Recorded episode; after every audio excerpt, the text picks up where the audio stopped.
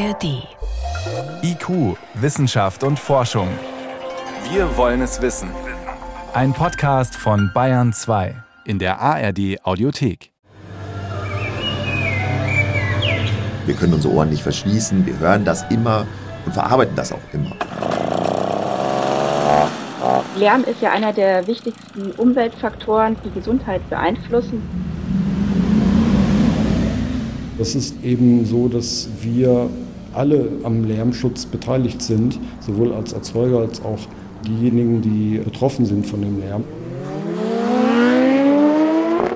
Lärm nervt. Die Motorradfahrerin, die mitten in der Stadt die Maschine aufheulen lässt, der Nachbar, der auf dem Klavier immer noch nicht mit Für Elise klarkommt, die Flugzeuge über dem Dach, der Laubbläser, der Fußballplatz. Lärm geht übers Ohr ins Gehirn direkt in die Gefühlszentren. Aber Lärm ist mehr als bloß unangenehm. Lärm macht krank. Lied, Lärm, Leid. Lärm, eine unterschätzte Gefahr? Eine Sendung von Volkart Wildermuth. Die Weltgesundheitsorganisation hat sich 2018 intensiv damit befasst, hat weltweit alle Studien sich angeguckt und hat festgestellt, dass man sehr geringe Werte hat, die, wenn die überschritten werden, zu Gesundheitsschädigungen führen können. Auf Dauer sind nachts bereits Geräusche in der Lautstärke eines normalen Gesprächs problematisch.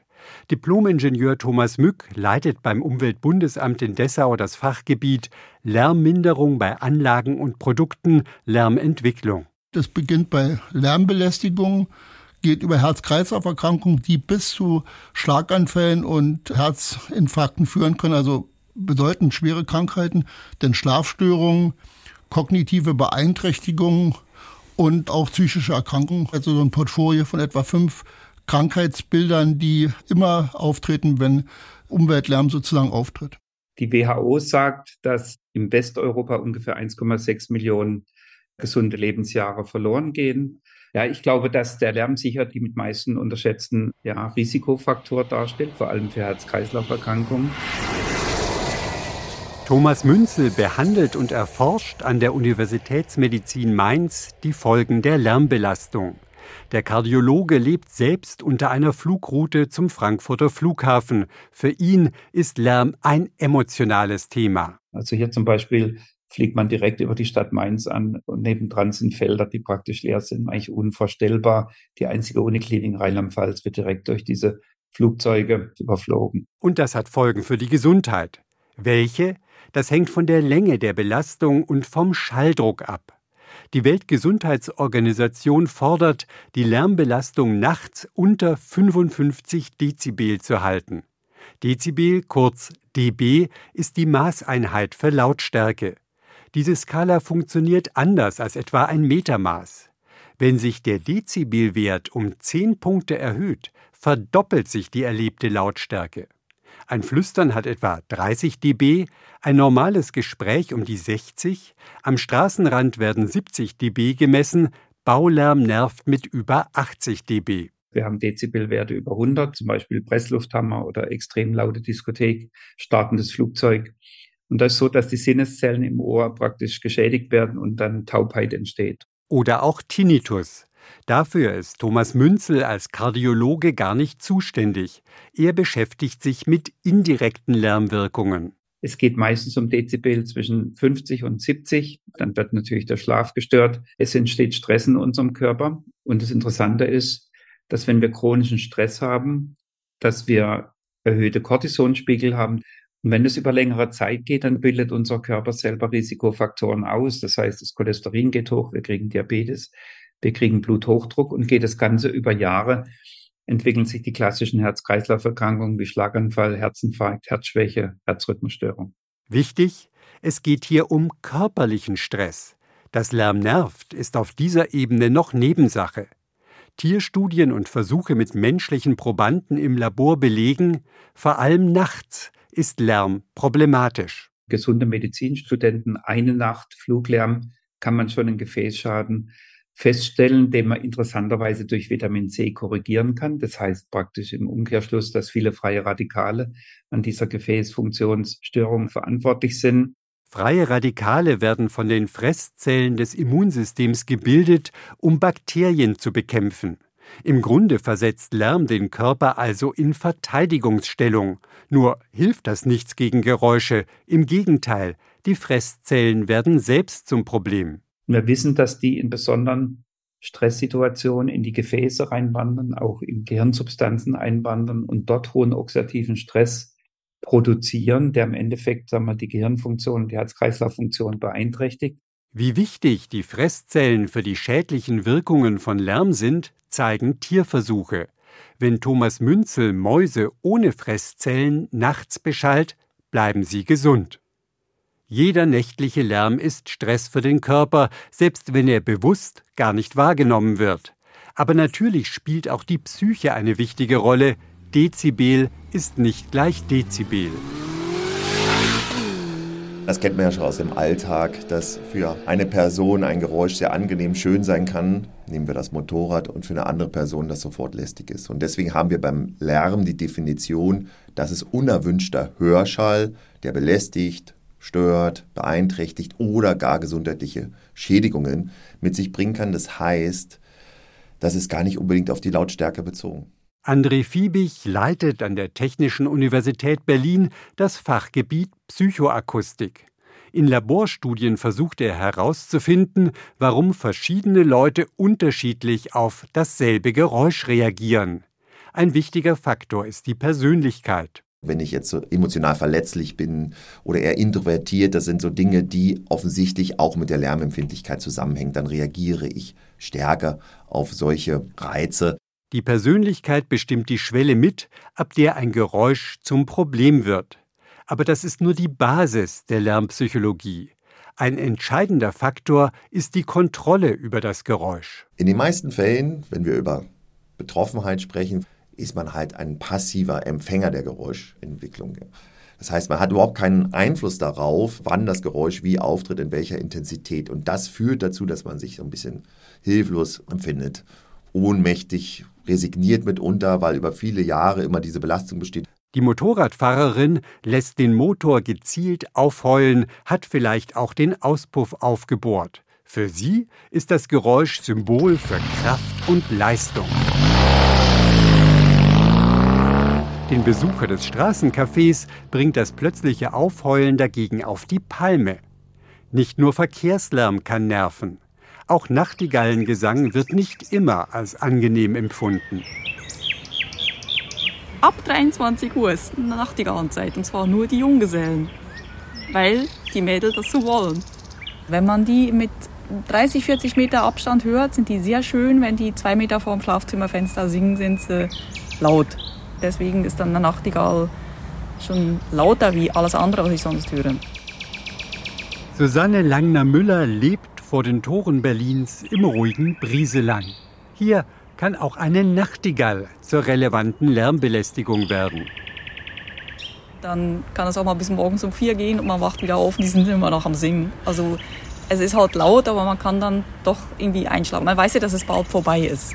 Ist ja jetzt nicht ein ganzes Jahr lang Nachtigallgesang. Auf dem Dorf ist die lautstark trällernde Nachtigall naturgegeben, lässt sich nicht kontrollieren. In der Stadt sind oft Mitmenschen die nervige Lärmquelle. Wenn der Nachbar spät abends sagt, er möchte nochmal ein solches Konzertstück genießen in seiner Wohnung in großer Lautstärke, wird der Nachbar, der möglicherweise schlafen will, davon nicht so begeistert sein, obwohl es ästhetisch gesehen tatsächlich ein tolles Musikstück ist. Auch hier ist die fehlende Kontrolle entscheidend für den Umschlag von Musik in Lärm, so André Fiebig. Dabei ist der Ärger über die Nachtigall oder den Nachbarn nicht nur nervig, sondern verstärkt auch die Gesundheitseffekte des Lärms, betont Thomas Münzel. Forscher der Harvard-Universität konnten kürzlich belegen, dass nächtlicher Dauerlärm über fünf Jahre hinweg tatsächlich die emotionalen Schaltkreise im Gehirn verändert, zum Beispiel die Mandelkerne dann sieht man eigentlich, dass diese besonders lärmexponierten Probanden, die diese Kerne leuchten im Gehirn. Wenn man dann nach unten geht, dann sieht man, dass die Hauptschlagader entzündet ist und dann sieht man, die, die über 55 Dezibel waren, deutlich mehr Herz-Kreislauf-Ereignisse hatten. Die Beziehung zwischen Lärm und Herz-Kreislauf-Leiden ist gut belegt. Aber Lärm hat noch weitere Wirkungen, bei denen speziell das Gehirn eine Rolle spielen könnte, betont Thomas Mück vom Umweltbundesamt. Es gibt halt Personen, die durch Lärm so fertig sind, die keine Hoffnung mehr haben, die sagen, ich kann sowieso nichts mehr gegen machen und die dann gegebenenfalls depressiv werden. Das ist jetzt sozusagen nicht nur eine Hypothese, sondern das kann man wissenschaftlich nachweisen. Nicht nur Depressionen, sondern auch andere psychische Erkrankungen werden durch Lärm begünstigt. Selbst wenn die Auswirkungen nicht ganz so dramatisch werden, ständiger Lärm beeinträchtigt die geistige Leistungsfähigkeit. Dass Geräusche die Konzentration stören, hat wohl schon jeder selbst erlebt. Besonders betroffen Kinder im Grundschulalter. Es gab große Untersuchungen im Raum London, auch im Raum Frankfurt, wo Schülerinnen und Schüler der ersten, zweiten Klasse untersucht wurden. Die einen Klassen waren sozusagen Lärm, insbesondere Fluglärm, dauerhaft ausgesetzt, die anderen eben nicht. Und man stellte deutlich fest, dass die Kinder, die Lärm ausgesetzt waren, eine Verzögerung in ihrem Leseerwerb bekommen haben. Zwei Monate Rückschritt beim Lesen lernen. So eine Verzögerung beim Start ins Schulleben hat langfristige Folgen. Lesen ist schließlich die Basis auch für andere Fächer. Dass Lärm viele Auswirkungen auf die Gesundheit und die geistige Leistungsfähigkeit hat, ist inzwischen klar belegt. Was fehlt, sind effektive Gegenmaßnahmen, so Thomas Mück. Top 1 im Flugverkehr wäre Nachtflugverbot. Das ist eine Forderung des Umweltbundesamtes schon seit vielen Jahren. Bei dem Straßenverkehr, einer der größten Lärmprobleme, ist aus unserer Sicht ist wichtig, eine Regelgeschwindigkeit von Tempo 30 einzuführen. Tatsächlich gibt es keine Stadt mit so starken Lärmproblemen wie in Berlin. Warum? Naja, weil 3,8 Millionen Menschen auf relativ enger Fläche, auch kleiner Fläche, nämlich 840 Quadratkilometer wohnen. Und an den Straßen, gerade an den Hauptverkehrsstraßen, wohnen eben auch ganz viele Menschen. Aus dieser Dichte erwächst ein Problem. Jörg Kaptein leitet das Ressort Lärmschutz beim Berliner Senat. Die Europäische Union hat die Mitgliedstaaten 2002 aufgefordert, Lärmaktionspläne zu erstellen. Als ersten Schritt hat Berlin, wie andere Städte auch, den Lärm kartiert. Aus Daten zum Verkehrsaufkommen, der Lage großer Industriebetriebe und der Flugrouten wurde die Lärmbelastung an der Fassade jedes Hauses berechnet. Auf der Lärmkarte sind Stellen mit mehr als 55 Dezibel in der Nacht rot markiert. Wir haben jetzt Zahlen über 55 in der Nacht, die bei etwa 600.000 Menschen sind, die allein durch Straßenverkehrslärm in der Nacht wohlgemerkt so belastet sind, dass man sagt, wir müssten dort tätig sein. In allen deutschen Großstädten gibt es bereits Lärmkarten. Auf dem Land oder in Kleinstädten fehlen sie aber noch, trotz EU-Vorgabe. Die Epidemiologin Katrin Wolf vom Helmholtz-Zentrum München will aber die Belastung im ganzen Land erfassen.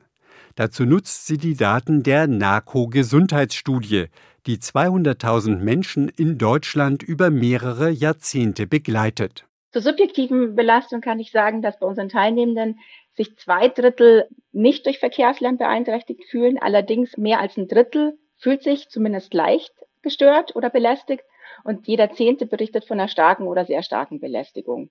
Die Lärmbelastung ist sehr ungleich verteilt. Wenig überraschend fühlen sich Menschen auf dem Land nur selten von Geräuschen gestört. In der Stadt sieht das ganz anders aus. Dabei zeigt sich, Lärm ist auch ein soziales Problem. Was wir sehen bei den Narkoteilnehmenden ist, dass gerade Personen mit niedrigeren Einkommen oder niedrigerem sozialen Status sich stärker belästigt fühlen von Lärm, weil sie einfach vermutlich an Wohnorten wohnen, die halt stärkere Expositionen haben. Weil in den Stadtvierteln, in denen Menschen wohnen, die weniger gutes Einkommen haben, sich natürlich eine große Dichte ergibt und eben auch viel Verkehr stattfindet. Die Leute haben dann kleinere Wohnungen, die nach vorne ausgerichtet sind oder die Wohnungen sind mit mehr Personen belegt, so dass man dem Lärm nicht entfliehen kann, indem man nach hinten ausgerichtete Zimmer aufsucht zum Schlafen zum Beispiel. Zentrales Problem ist und bleibt das Auto. Jörg Kaptein vom Referat Lärmschutz sagt, es gibt verschiedene Möglichkeiten, den Verkehr leiser zu machen. Manche tun nur dem Finanzsenator weh. Das heißt, wenn wir einen lärmarmen Asphalt einbauen, der gegenüber einem normalen Asphalt eine Dezibel-Senkung von 2 dB erzielt. Das hört sich eigentlich nach nicht sehr viel an. Hört man das? Ja, das ist natürlich deutlich wahrnehmbar. Also eine Halbierung der Verkehrsstärke, das wäre der Effekt von 3 Dezibel. Das kann man sich relativ gut vorstellen, wenn nur noch halb so viele Autos fahren würden, wie sich das anfühlen und anhören würde. Flüsterasphalt reduziert also zum einen den messbaren Lärm. Zum anderen wird auch das Fahrgeräusch als nicht so unangenehm empfunden, wie André Fiebig mit Laborstudien an der Technischen Universität nachweisen konnte. Da kann ich mal ein Geräuschbeispiel liefern. Einmal hier, wir haben ein normales Vorbeifahrtsgeräusch. Und wir können jetzt uns einen lärmmindernden Fahrbahnbelag mal anhören. Das haben wir in einer Untersuchung nochmal genau uns angeschaut und sehen, dass wir neben dem messbaren Effekt, was einen lärmmindernden Farbenbelag ausmacht, durchaus noch 1, 2, 3 dB als subjektive Effekt hinzunehmen können. Je nachdem, um welchen Farbenbelag es sich handelt. Also es hörte sich so ein bisschen dumpfer an für meine Ohren. Richtig. Es gab auch Farbenbelege, wo wir gesehen haben, der Effekt ist sogar größer, als wir den messtechnisch erwarten. Beim Kopfsteinpflaster war es im Übrigen genau das Gegenteil. Gerade in Wohngebieten gibt es vielerorts noch Kopfsteinpflaster. Hier Flüsterasphalt zu verlegen, würde die nächtliche Lärmbelastung deutlich senken. Aber das kostet und ist auch nicht immer mit dem Denkmalschutz zu vereinbaren. Eine andere Maßnahme, die tut dann vielen weh, ist langsamer zu fahren. Langsamer fahren heißt weniger Geräusch. Wenn nachts statt 50 nur 30 Stundenkilometer gefahren werden, sinkt die Lärmbelastung um zweieinhalb Dezibel. Ein nächtliches Tempolimit ist aber nicht immer einfach umzusetzen, sagt Jörg Kaptein aus langjähriger Erfahrung. Eine Geschwindigkeitsreduktion wird sehr häufig als Rückkehr zur Postkutschenzeit verstanden. Der Lärmaktionsplan muss widerstreitende Interessen ins Gleichgewicht bringen. Das lässt sich nicht von oben verordnen. Deshalb ist Bürgerbeteiligung inzwischen eine Selbstverständlichkeit.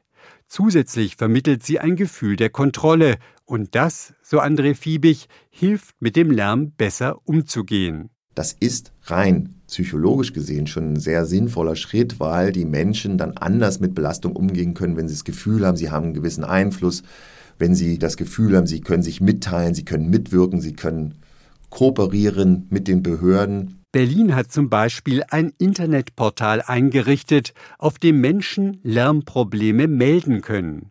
Über 2000 Hinweise sind eingegangen. Es ging zum Beispiel um Gleiskurven, an denen Straßenbahnen besonders nervig quietschen. Oder um lautstarke Schaufahrten, wie sie an großen Einkaufsstraßen veranstaltet werden. Deshalb haben Jörg Kaptein und seine Kollegen einen sogenannten Lärmblitzer aus Frankreich geliehen und für ein paar Wochen am Kudamm installiert. Dort werden sehr häufig Rennen ausgetragen und wir hatten dort wenig überraschend relativ viele laute Fahrzeuge. Laut heißt, diese Fahrzeuge sind teilweise um die 20 Dezibel lauter, als sie eigentlich von ihrem Zulassungsprüfwert sein dürften. 20 dB mehr, das bedeutet viermal lauter als erlaubt. Spürbare Bußgelder gibt es aber keine, dafür fehlt in Deutschland die gesetzliche Grundlage. In Frankreich wird sehr viel konsequenter mit lärmenden Autos oder Motorrädern umgegangen. Dort sagt man, Fahrzeuge, die lauter sind als ein Dezibelwert von 85, sind per se zu laut, so dürfen sie nicht betrieben werden in der Stadt. Uns ist es egal, wie das Fahrzeug zugelassen ist und uns ist auch egal, wer das Fahrzeug gerade fährt. Wir werden auf jeden Fall ein Knöllchen verteilen. Ich hörte von 135 Euro, die dann fällig sind. Das fehlt in Deutschland. Der Verkehrslärm lässt sich aktuell nur Schritt für Schritt zurückdrängen. Hier etwas Flüsterasphalt, dort eine nächtliche Tempo-30-Zone. Zusätzlich fordert die EU die Städte auf, sogenannte ruhige Zonen auszuweisen. In Berlin wären das etwa der Grunewald, der Tiergarten oder der Müggelsee. Es gibt aber auch mitten im betriebsamen Wedding ruhige Ecken. Welcome, I'm Antonella, your Sandwalk Guide. Die Architektin Antonella Radici hat zu einem akustischen Spaziergang geladen. Heute sind sieben Personen gekommen. Mich interessiert, wie die Menschen auf die akustische Umgebung reagieren. Wenn man sich für ruhige Orte interessiert, geht es um die Wahrnehmung. Auf der großen Straße ist es trubelig, der Verkehr braust. 64 Dezibel zeigt die Mess-App auf dem Handy, Hauptstadtlärm. Doch dann biegt Antonella Radici ab. Es geht ein paar Stufen herunter. Zwischen den Backsteinrückwänden alter Fabriken öffnet sich ein von Bäumen gesäumter versteckter Kanal. Die S-Bahn rattert noch im Hintergrund, aber die Teilnehmer des Soundwalks achten mehr auf die schnatternden Enten. Die Messung der Lautstärke reicht nicht aus, um die akustische Qualität eines Ortes zu erfassen. Es ist wichtiger zu verstehen, wie die Leute im Detail auf Geräusche reagieren. Antonella Radici kartiert ruhige Orte, um die Psychologie der Stille zu erforschen. In Berlin ist die zuständige Senatsverwaltung auf ihre Daten aufmerksam geworden. Jörg Kaptein will mit Hilfe von Bürgerforschenden Ruheorte gerade auch in den sozialen Brennpunkten der Stadt finden und schützen. Wir wissen aber nicht genau, wo diese Flächen sein sollen. Sehr häufig sind die Schaltpegel so, dass wir sagen, naja, eigentlich ist der Platz nicht leise, aber die Bewertung der Menschen ist, es ist ruhig hier. Nämlich, dass die Menschen das Geräusch gar nicht wahrnehmen, wenn sie in einer friedvollen Umgebung sind und sich zur Ruhe kommend fühlen. Wie etwa an den Bänken an dem versteckten Kanal. Berlin empfindet man nicht immer als eine leise Stadt. So. Also ich muss sagen, es ist auch eine Frage der Kultur. Ich glaube, auch hier in Deutschland habe ich bemerkt, dass Stille und Ruhe viel wichtiger ist als zum Beispiel in Italien, woher ich komme. Ich glaube, ich würde mir da viele Bookmarks für mich selber setzen, wo ich in der Stadt mal hingehe, wenn ich einen ruhigen Ort brauche. Ruhige Orte lassen sich auch gezielt gestalten. Ein plätschernder Brunnen trägt objektiv zur Geräuschbelastung bei, so André Fiebig. Subjektiv kann das aber ganz anders aussehen, überdeckt das Plätschern das Autobrummen. Wir hören dann den Straßenverkehr nicht und gleichzeitig hören wir ein angenehmes Geräusch, was dazu führt, dass der Erholungswert der akustischen Umgebung steigt. Das haben wir ganz klar beobachtet und da denke ich, haben wir noch viel Potenzial, das auszuschöpfen. Ein anderes Beispiel sind Kirchenglocken.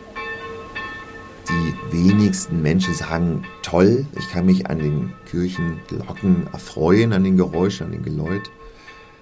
Aber viele Menschen sehen das nicht als Problem an. Ja? Und wir wissen auch, dass so ganz individuelle Kirchenglockengeräusche auch einen Charakter der Umgebung verleihen können. Ne? Das Sicherheitsgefühl wird gestärkt, weil ich genau weiß, wo befinde ich mich gerade. Lärm mindern, akustische Landschaften bewusst gestalten. Das sind langfristige Projekte. Die Europäische Union macht hier klare Vorgaben. Eigentlich müssten in Deutschland im Juli 2024 überall Lärmaktionspläne vorliegen. Gelingt das nicht, droht ein Vertragsverletzungsverfahren. Das bleibt abzuwarten, ob wir das schaffen. Wir müssen uns alle sehr anstrengen, dass es klappt. So Jörg Kaptein.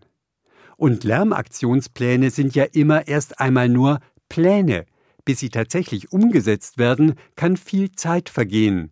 Zeit, in der die Gesundheit vieler Menschen weiter Schaden nimmt. Der Kardiologe Thomas Münzel sucht auch Wege, die Lärmfolgen individuell abzumildern. Bei Versuchsmäusen schützt viel Bewegung in Kombination mit einem Diabetesmedikament Gefäße und Gehirn. Überall, wo Lärm irgendwas Negatives anrichten kann, konnte das durch diese Maßnahmen verhindert werden. Ob sich so auch bei Menschen die schädlichen Folgen von Lärm reduzieren lassen, sollen jetzt Studien zeigen. Kritiker monieren, dass damit das eigentliche Problem, der Lärm, bestehen bleibt. Auch Thomas Münzel würde lieber Nachtflugverbote und Tempo-30-Zonen durchsetzen.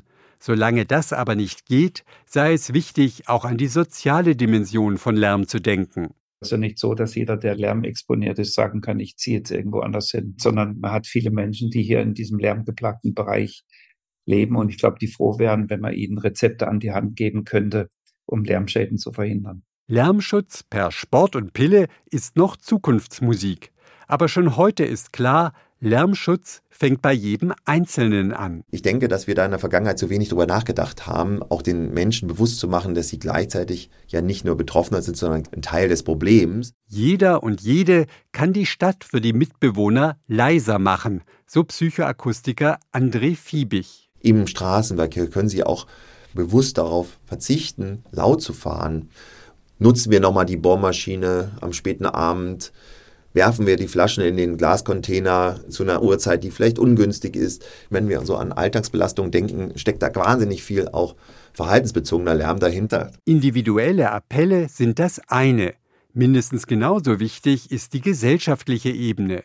Es gab schon viele Lärmaktionspläne und ja, Deutschland ist an vielen Orten lokal leiser geworden, so Thomas Mück vom Umweltbundesamt. Aber wir sind noch weit von dem hehren Ziel entfernt, dass die Werte der Weltgesundheitsorganisation eingehalten werden. Werte, die nicht nur vor der Lärmbelästigung schützen sollen, sondern auch vor Schlafstörungen, vor psychischen Krankheiten, vor Lernschwäche und vor allem vor vielen Schlaganfällen und Herzinfarkten. Der Risikofaktor Lärm ist zu lange übersehen worden. Politik und Verwaltung und letztlich wir alle im Alltag müssen der Ruhe mehr Raum geben. Sie hörten IQ Wissenschaft und Forschung. Heute mit dem Thema Lied, Lärm, Leid. Lärm, eine unterschätzte Gefahr. Eine Sendung von Volkert Wildermuth.